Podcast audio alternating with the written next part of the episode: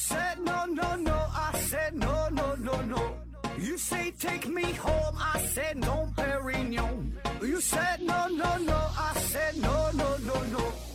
No, no, no, no.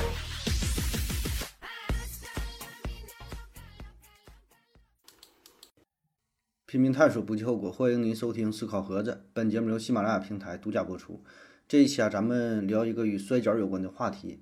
问题呢，来自于百命百百目屋主啊，他提问说：WWE 有多少是真的，有多少是假的？有没有内定冠军或者是胜负啊？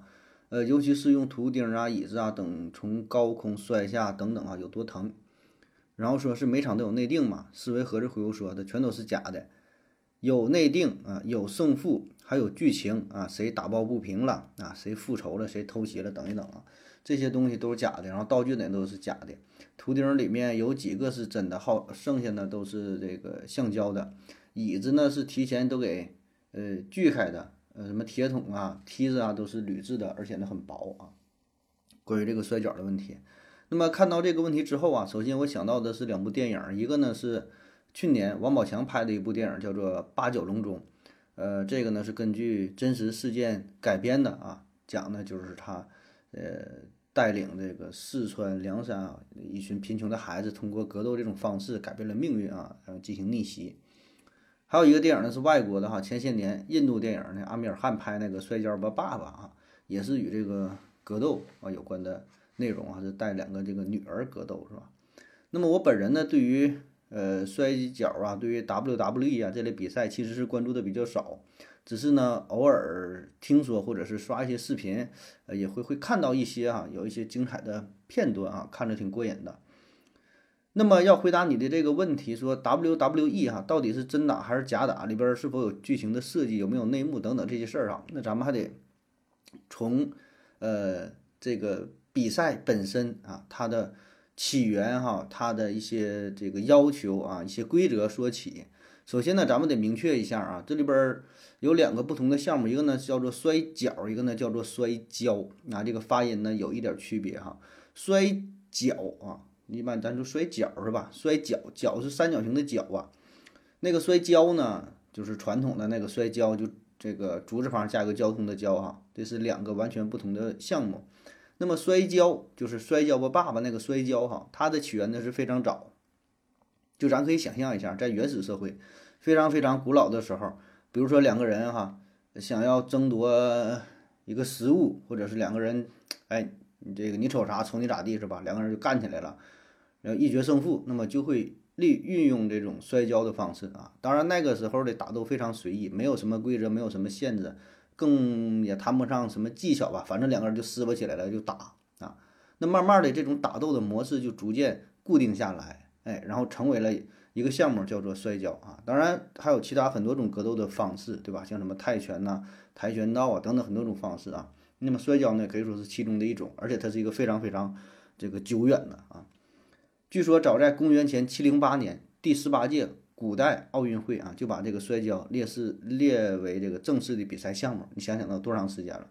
然后呢，是在一八九六年第一届现代奥运会上啊，古典式摔跤也被列为正式的比赛项目。哎，所以你看它非常经典啊，这个出现的时间也是非常早啊。这个叫做摔跤啊，还有咱们可能比较熟悉的叫这个蒙古式摔跤，是吧？有的是一种那个也也有比赛，也有那种表演的。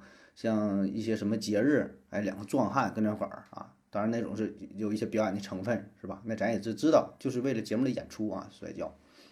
那么再说这个摔跤哈，摔跤三角形的角，它出现的就非常晚了啊。呃，据说最早是源于法国，最开始呢是在呃军队当中啊，然后比如说一些士兵待着没事儿嘛，呃，可能也是想进行这个技艺上的切磋，那也有一些表演的性质。两个人就是就是格斗一下，他并并不是往死里边打，就切磋一下，看谁厉害，点到为止啊。后来呢，这种形式被美国人学会了，逐渐呢是走上了商业化的路线，因为很多人喜欢看这个东西，特别是男性啊，他体内都有这种原始的格斗的欲望哈，自己打不过，但是喜欢看别人打，哎，这就成为了美式摔跤啊。当然还有其他种的形式，有这个比较代表性的有日式摔跤啊，墨西哥摔跤哈。这么几个门类，那么说这二者还有哪些不同哈？你看这个摔跤呢，它是正式的比赛项目啊，被列为正式的奥运会比赛项目。那么也就意味着这两个人，那这打斗的过程当中，那一定是你争我夺，对吧？都想这个得冠军啊，是一种真正实力的比拼。哎，毕竟它是一种竞技体育啊，这个是摔跤啊。但是摔跤呢，它更多的就是掺杂的这个表演的成分啊，因为它不是这种 体育比赛项目。它更倾向于一种商业化的表演啊，有着很多的娱乐性啊。当然哈，虽然是表演，人家这里边也有技术，也有这个力量，呃，这些参赛选手也有真本事啊。他也融入了很多这个娱乐的元素，但是呢，他也要求有这个自身的技术。就那帮大壮汉对吧？你出来打架的话，可能三两个人也打不过人家。那么以上呢，这就是关于这个摔跤和摔角啊这两个事儿一个简单的介绍，咱有了一个这个大致的印象哈。然后咱们再说说这个 WWE 哈，它跟这个摔跤是什么关系啊？那刚才咱们不提到了嘛，说这个摔跤啊，主要是分为这么几大类哈，日摔、美摔、墨摔啊，这个几个门类啊。那么日摔呢，更接近于真实格斗；默摔呢，更接近于这个表演啊，娱乐啊，它把这个娱乐贯彻的是比较彻底的。那么美摔呢，则是将格斗与表演进行了一个很好的结合与平衡。然后咱们平时能够接触到的，咱能够看到的最多的也就是美摔，啊，美摔就是美国职业摔跤，啊，我估计就是即使你没看过摔跤比赛，你一定知道一个人啊，就是有一个表情包啊，一个男的，挺黑的哈，挺挺瘦弱的感觉哈，扎一个小辫子，然后那个鬼魅的一笑，他的真名呢叫做呃德安杰洛德内罗啊，他就是。美国职业的摔跤的选手啊，摔跤摔了半辈子没火，就因为他这鬼魅的一笑哈，在中国互联网上就火了起来啊。他就是摔跤的选手。那么美国的职业摔跤啊，它有很多不同的大联盟，有 WWE、TNA、ROH 啊等等很多很多。那么这里边的 WWE 哈，它是可以说是最有名的、最有代表性的。所以现在一说到这个摔跤，基本呢就等同于就说这个就 WWE 哈，就把他们当做是一回事儿了哈，但实际上并不是这样，就有点像说一提到这个电影，咱就想到好莱坞啊，好像它就代表了电影一样哈，但实际上它包括的下边的这个这个范围，它的子集有很多个啊。WWE 的全名呢叫做世界摔跤娱乐啊，World Wresting 啊，Entertainment 就是世界 World 嘛，，Wresting 摔跤。呃 a n t m a n 的就娱乐啊，世界摔跤娱乐，呃，这么几个单词这个缩写啊，它是一家世界级的体育娱乐和媒体整合公司。最早呢是成立于上世纪六十年代啊，时间很久远了。后来也是几经变革、收购等等嘛，目前已经成为了世界上最大的职业摔跤上市公司。然后呢，在 WWE 哈这家公司旗下又有很多档的节目，比如说 RAW，比如说 SmackDown。比如说，呃，NXT，比如说 Superstar 啊等等不同的节目啊，那么这个怎么理解呢？你可以把这个摔跤啊当做成是，就是相当于对等于这个综艺节目，然后呢，不同的这些联盟，像这 WWE 哈，不同的联盟这些就是不同的电视台啊，然后不同的电视台下边呢就会有不同的具体的这个节目。就有点类似于什么呢？这 WWE 就像是一个，比如说它是湖南电视台，啊，然后它旗下呢有很多个品牌，很多个小的节目，有《天天向上》，有《快乐大本营》，有《我是大侦探》，这这这等等，还有什么节目哈？然后不同的节目呢会有不同的风格，有不同的主持人，有不同的常驻嘉宾，每个节目面对的人群也不一样，它的特点也不一样，播出时间不一样，定位也不一样啊，但是人家做的很大，会有很多个节目。渗透到了整个市场的方方面面，大致呢就是这么一个类比的关系哈，便于理解啊。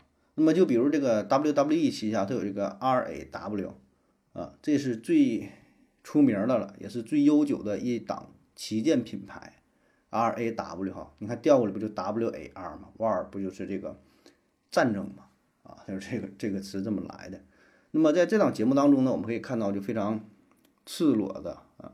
血淋淋的、非常生猛的摔跤的场面啊，然后里边呢也会夹杂着跌宕起伏的剧情，就看着非常热闹。然后还有像你问到的里边用的各种道具，桌子、椅子、贴子、狼牙棒、图钉等等，这些都是非常常见的。那么它的另外一档另另外一档节目叫 NXT 啊，就是 Next 那个单词少了一个 E 啊。它最早呢是就这个 WWE 啊，它是那个培养即将进入联盟的新人为主题打造的这么一档节目，这里边还会穿插一些搞笑的元素哈，慢慢慢慢它也定型成为了一个固定档。还有一个什么就很多吧，很多它的这个节目定位不一样啊。然后呢，再回到你的问题，说这个 WWE 哈是这个真打还是假打啊？一句话省流呢，就是假打哈，基本都是假的啊。因为什么呢？它作为一家娱乐公司，它最主要的目的就是赚钱呐，就是想让大伙儿关注自己啊，爱看。所以就像一个电影公司一样，你说电影真的假的？它基本都是假的啊。它可能根据真实故事改编，它有一些真实的东西，但绝大多数它都是假的，用的道具也都是假的啊。所以呢，作为这个格斗娱乐公司啊，或者叫这个摔角娱乐公司，他怎么才能赚钱？保证也是大伙儿怎么爱看，他就怎么去演，对吧？就吸引大家爱看啊。所以你看他的这种比赛打斗的场面都非常的炫酷啊，就是基本就设计的非常符合我们我们就是心中想的那个场面啊，就是他把你都给拿捏了，知道观众爱看什么。你想一下，就如果正常人真是说两个人打架的话，真往死里打的话，他一般他不会打那么多个回合，三下两下就打死了，直接砖头往脑袋一一嗨，照着太阳穴。拿手指头往眼睛一插，那插死了就完事儿了。就咱平时看电视、看电影也是啊，你看那些影视剧啊里边那个，不管是武侠的还是枪战的，两个人都会打老半天，打得很炫酷，你来我往。可真要是打架的话，谁这么打呀？对吧？捡个树棍子摁拍了，照眼珠子一扎，那基本对方就没有还手之力了。所以呢，就是真正打的场面可能会更加血腥，但是。一般不会这么炫酷，也不会这么势均力敌，基本就一方把另外一方摁在下边，拿砖头照脑袋拍两下，拍扁了，那就就完事儿，脑浆就往外一淌，啊，所以你看这这 WWE 确实很好看啊，但是它保证不是真实的表演啊。你可以类比一下，就咱看那些武打的电影不也是吗？那些电影当中都有一个呃这个职务叫做武术指导啊，武术指导。那么武术指导他是干啥的？并不是说真正教会这些演员武武术啊，让他们学会什么东西，对吧？因为你也不可能在这么短的时间内你就学会真正的武术，学会一门一门本领，他不可能。他只是装模作样的，就是不是让这个演员呢装模作样的学会这么几下啊，比划比划，然后看起来像那么回事儿。所以这个武术指导他就是通过一些合理的设计，让这些演员快速的进入到呃角色当中，提升这个表演的效果。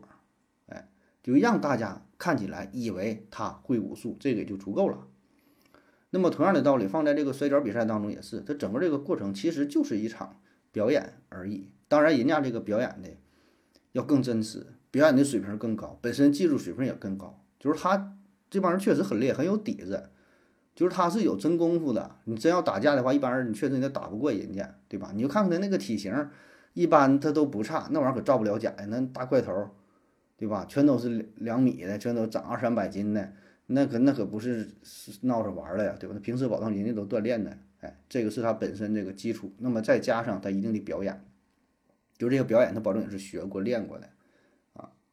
像咱听过有个人叫做强森哈，巨石强森啊，拍那个《速度与激情》那个大家伙啊，他最开始最开始是打橄榄球的，后来呢是开始玩摔跤。再后来呢，是开始拍电影啊。他爷他爸也都是摔跤的，所以人家是祖传啊。你看那大铁格子，你技术也好，确实厉害啊，水平不一般。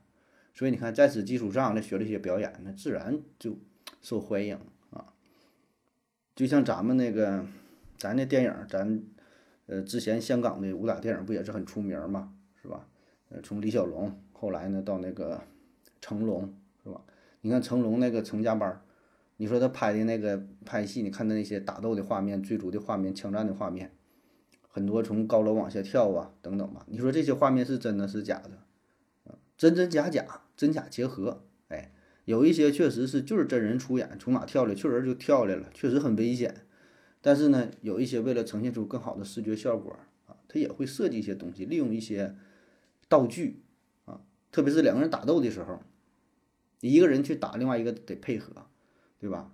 就是打的人和被打的人他得非常默契。我这个嘴巴子一扇下去了，扇的这个人使很大劲儿，被扇的人就显得非常疼啊，也确实打在脸上了，但是呢，并没有咱们想象的那么那么疼。这里边的有很多的技巧。对吧？你怎么装的很痛苦，装的受伤很严重啊？这都是需要提前设计好的，有剧本的。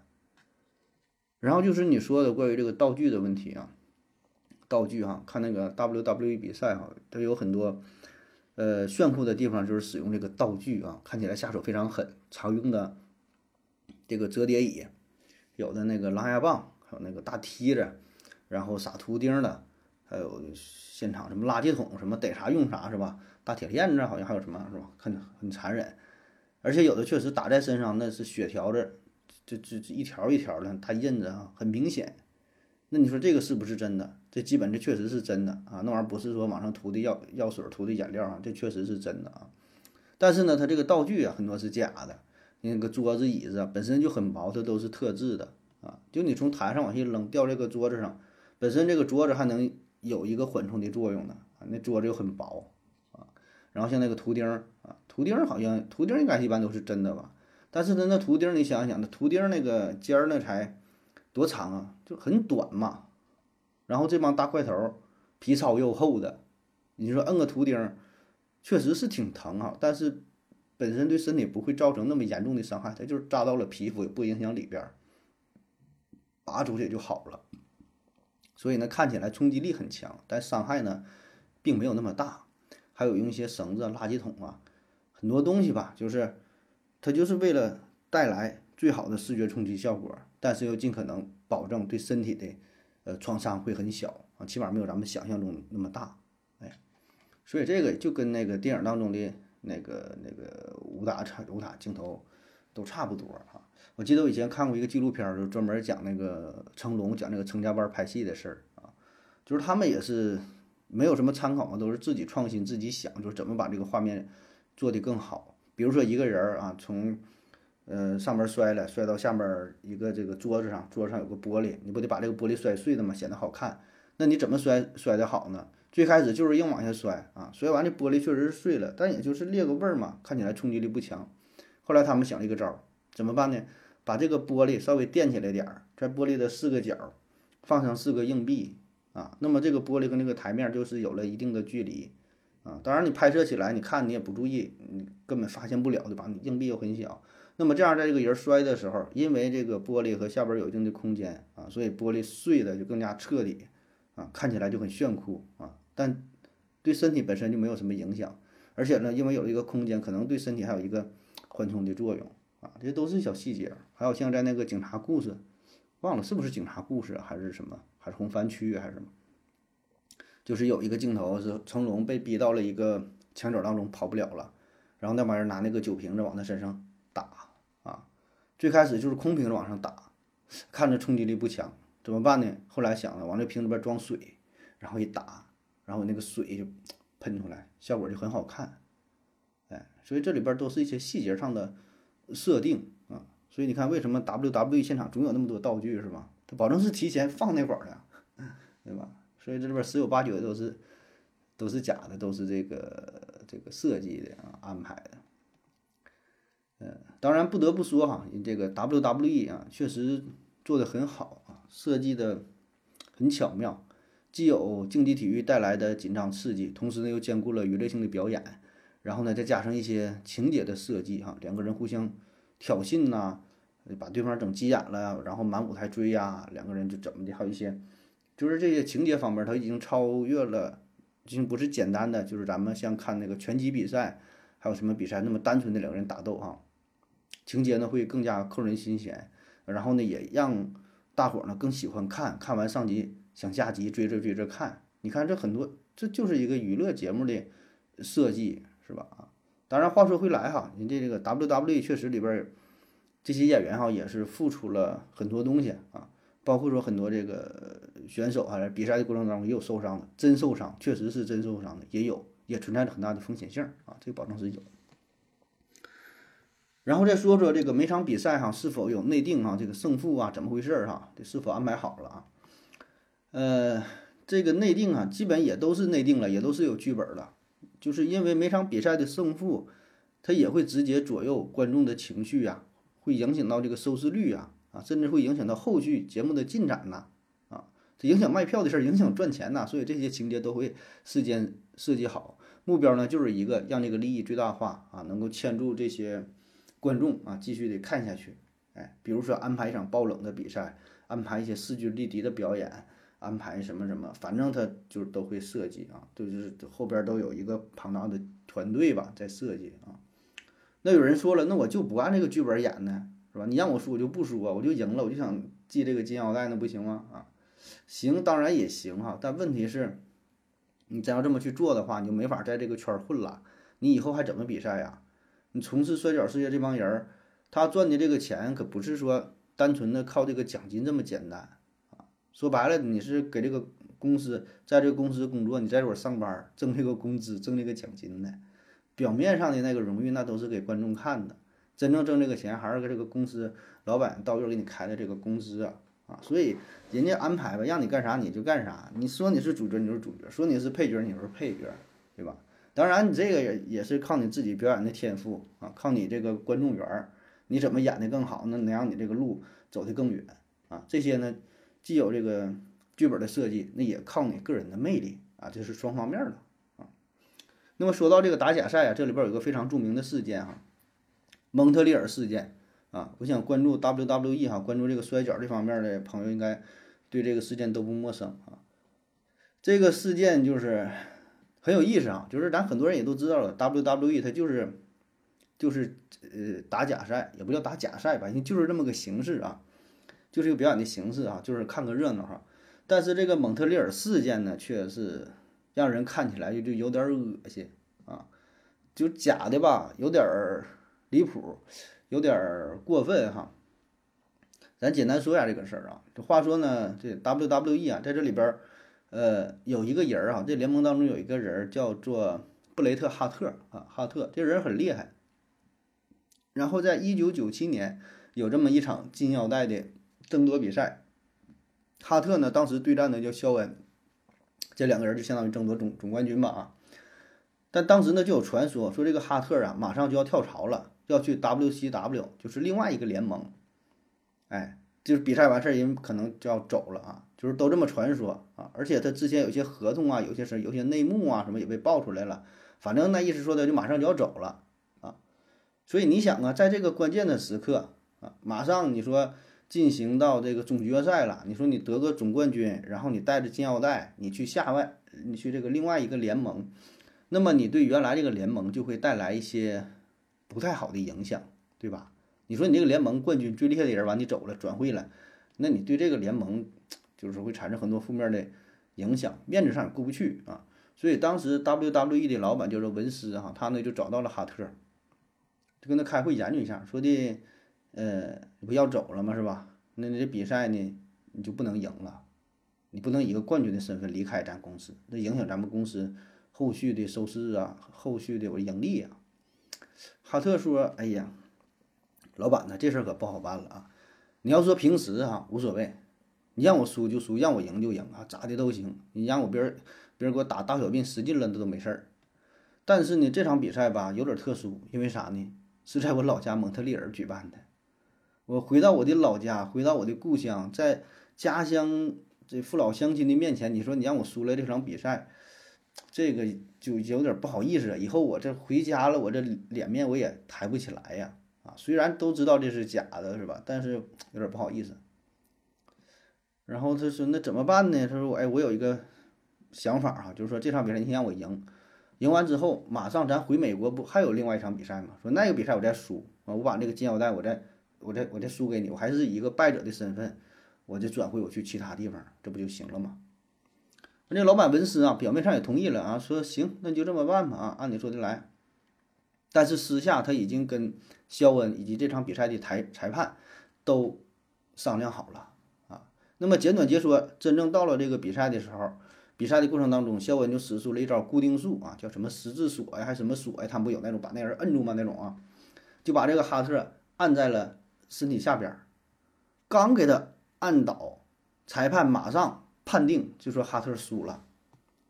也就是说，你正常比赛的，按倒是一个很很正常的过程，对吧？谁给谁按倒了也无所谓，不是说按倒了就输啊。